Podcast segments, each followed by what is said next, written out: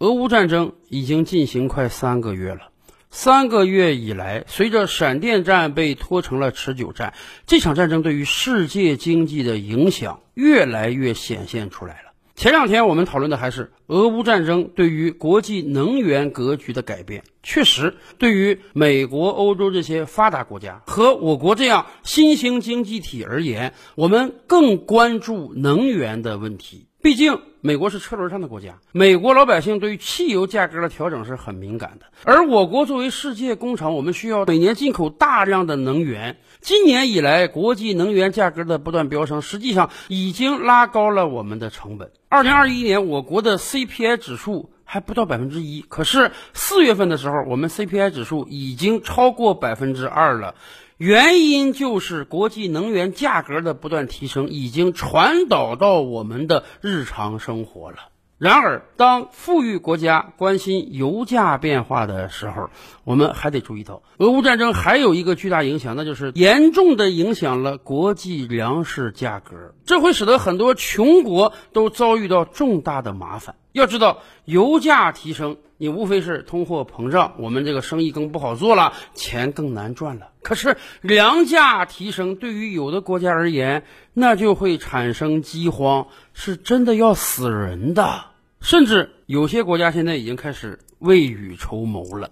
今年二月份，俄乌战争刚刚开打之时，印度是很活跃的啊！印度感觉到天赐良机啊！一方面，印度传统上和俄罗斯关系很友好，所以这次当近五十个国家和地区站在美国一边制裁俄罗斯之时呢，印度是不为所动的。印度对俄罗斯的支持还是很大的，所以印度也获得了俄罗斯的奖赏，它可以以非常低廉的价格购买俄罗斯的石油。而另一方面呢，早在二月份，印度就说他今年要加大粮食出口，希望小麦一个项目就能出口超过一千万吨。为什么印度今年要加大出口呢？原因很简单，因为俄罗斯和乌克兰都是传统产粮大国，这个仗一打，乌克兰的粮食有可能运不出来了，俄罗斯的粮食有可能人家不会去买，所以粮食的供应大大减少，那么国际粮价自然应运而生了。对于印度而言，这当然是天赐良机啊，靠出口粮食，它就能狠赚一笔。然而到了五月份。也就是前两天啊，印度突然宣布禁止国内粮食出口，尤其是小麦。这个一百八十度的大转弯，简直让大家摸不到头脑。难道是美国的压力吗？在印度不断的示好俄罗斯，大量的购买廉价俄罗斯石油之时，美国国务卿布林肯出来批评印度的人权问题了。谁都知道，这样的虚晃一枪呢，就是为了打压印度，让他不要和俄罗斯走得那么近。可是对于印度而言，近些年来印度经济发展非常迅速，它也大量的需要能源，它又是一个穷国，外汇储备少得可怜，所以俄罗斯这个时候能很便宜的卖给他石油，这个便宜他当然要占了。印度绝对不会为了美国人的指手画脚而不和俄罗斯做生意。那么粮食呢？印度这次禁止粮食出口，完全是从本国情况考虑的，而且美国也是极其反对的。印度为什么突然要禁止粮食出口？印度发现事情不对了，再这么出口下去，本国有可能粮食不够用了。前两期节目我们就跟大家说啊，印度今年天气颇有点反常，三四月份的时候啊。有的城市这个温度就能达到四十度、四十五度，甚至五十度，这是一个在马路上能把鸡蛋煎熟的气温呢。印度很多城市的温度呢，达到了一百二十二年以来的高峰。这是因为印度很多城市的气温记录就有一百二十二年。极端的高温天气不但这个人受不了，农作物它也受不了啊。很多地方。不光气温非常炎热，而且遭遇到了极端干旱天气，常年不下雨，很多小河小溪都干涸了，这导致农作物无法吸饱足够的水分，大量的农作物出现了死亡。所以，印度官方推测，今年他们的粮食将减产，这个减产的比例还是相当大的。长久以来，我们都知道，印度是一个粮食出口大国。可是大家知道吗？它的出口并不是因为它的粮食真的多，而是老百姓吃的少。以往我们就跟大家算过一笔账啊，印度的国土面积大概只有我国的三分之一，但是印度的耕地面积比我国还要多。确实，它不像我国有那么多的山，但是大家知道吗？印度拥有着比我国还要多的耕地，然而它的总粮食出产量大概只有我国的二分之一。印度人看样子是很不善于精耕细作的，这么肥沃的土地，说实话落他们手里白瞎了。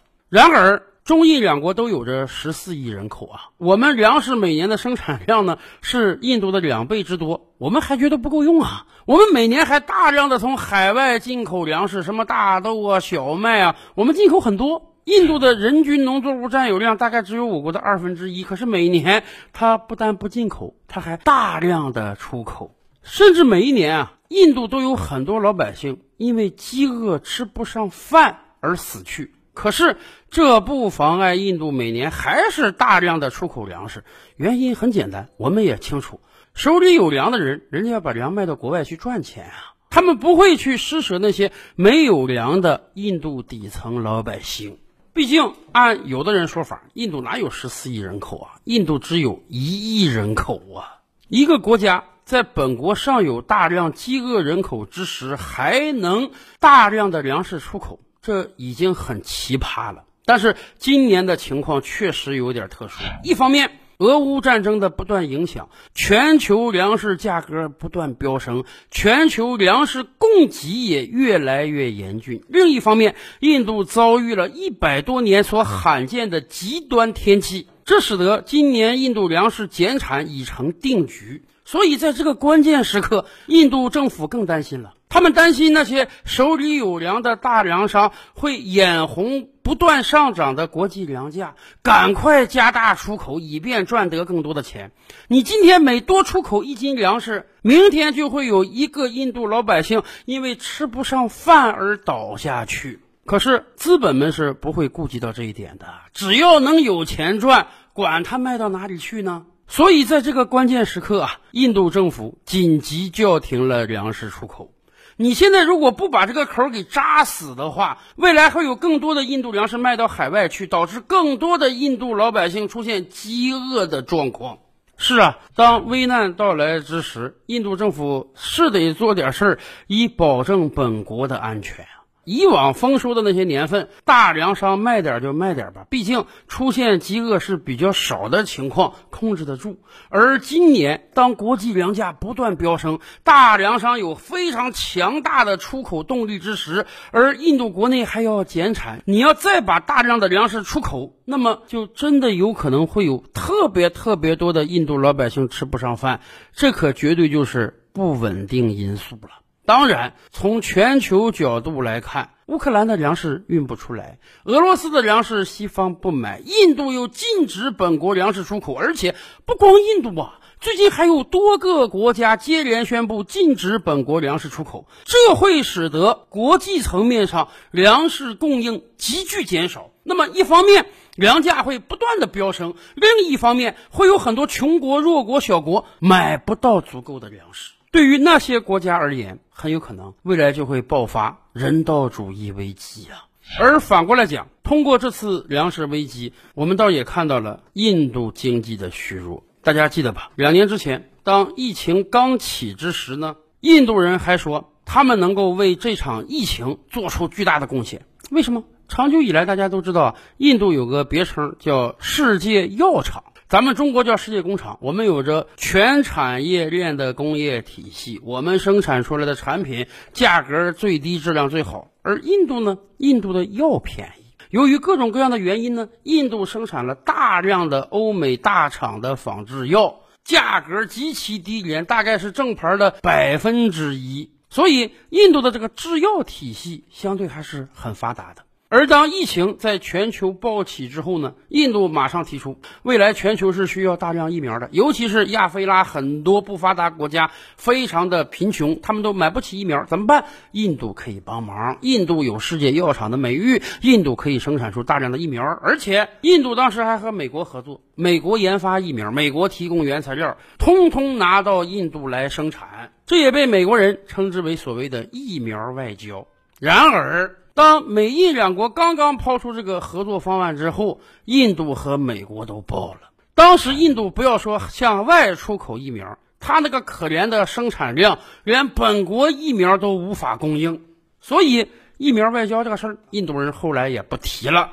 是的，心比天高，命比纸薄，这颇像是印度今天的窘境。不光疫苗这样啊，粮食生产又何尝不是这样？当俄乌战争开打之后，印度人感觉到了机会啊！你这个战争一打，乌克兰粮食出口一定受到限制，所以国际粮价会飙升，所以很多人会需求粮食。我印度抓准这个机会，大量的生产，一方面我可以大量的挣外汇，另一方面呢，我在国际上还树立了一个良好的形象，我为很多贫穷国家供应了粮食。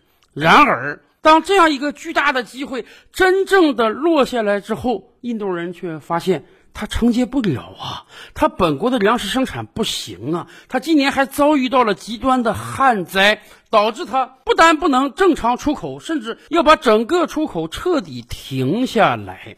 印度的人口跟我国一样，有着十四亿啊！印度的农业人口，说实话，绝对比我国多得多。